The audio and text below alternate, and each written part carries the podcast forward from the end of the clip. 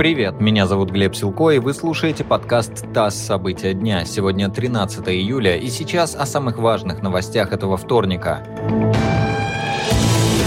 Арсен Аваков подал в отставку с поста главы МВД Украины. Верховная Рада рассмотрит его прошение 15 июля. Аваков был министром внутренних дел 7 лет. Он единственный в украинском правительстве, кто сохранил свою должность после смены власти в 2014 -м.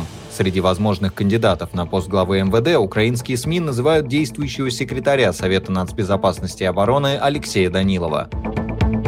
Путин и Лукашенко договорились не менять цену на газ для Белоруссии. О таких итогах переговоров, которые прошли в Петербурге, сообщили в Кремле. Контракт о поставке газа в Белоруссию действует до конца 2021 года. За тысячу кубометров Минск платит 128,5 долларов. Президенты также договорились о кредитной поддержке Белоруссии в связи с налоговым маневром в России.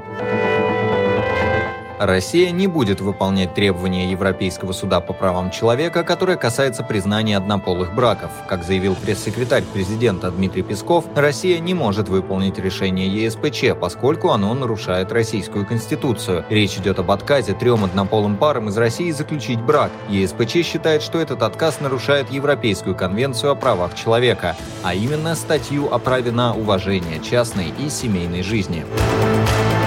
Первый российский регион ограничил работу общественного транспорта из-за коронавируса. Такое решение приняли в Туве. Там остановят движение транспорта по выходным. Кроме того, кафе и рестораны республики будут работать только на вынос, а ЗАГСы должны перенести церемонии бракосочетания. С начала пандемии в Туве зарегистрировано более 18 тысяч случаев заражения COVID-19.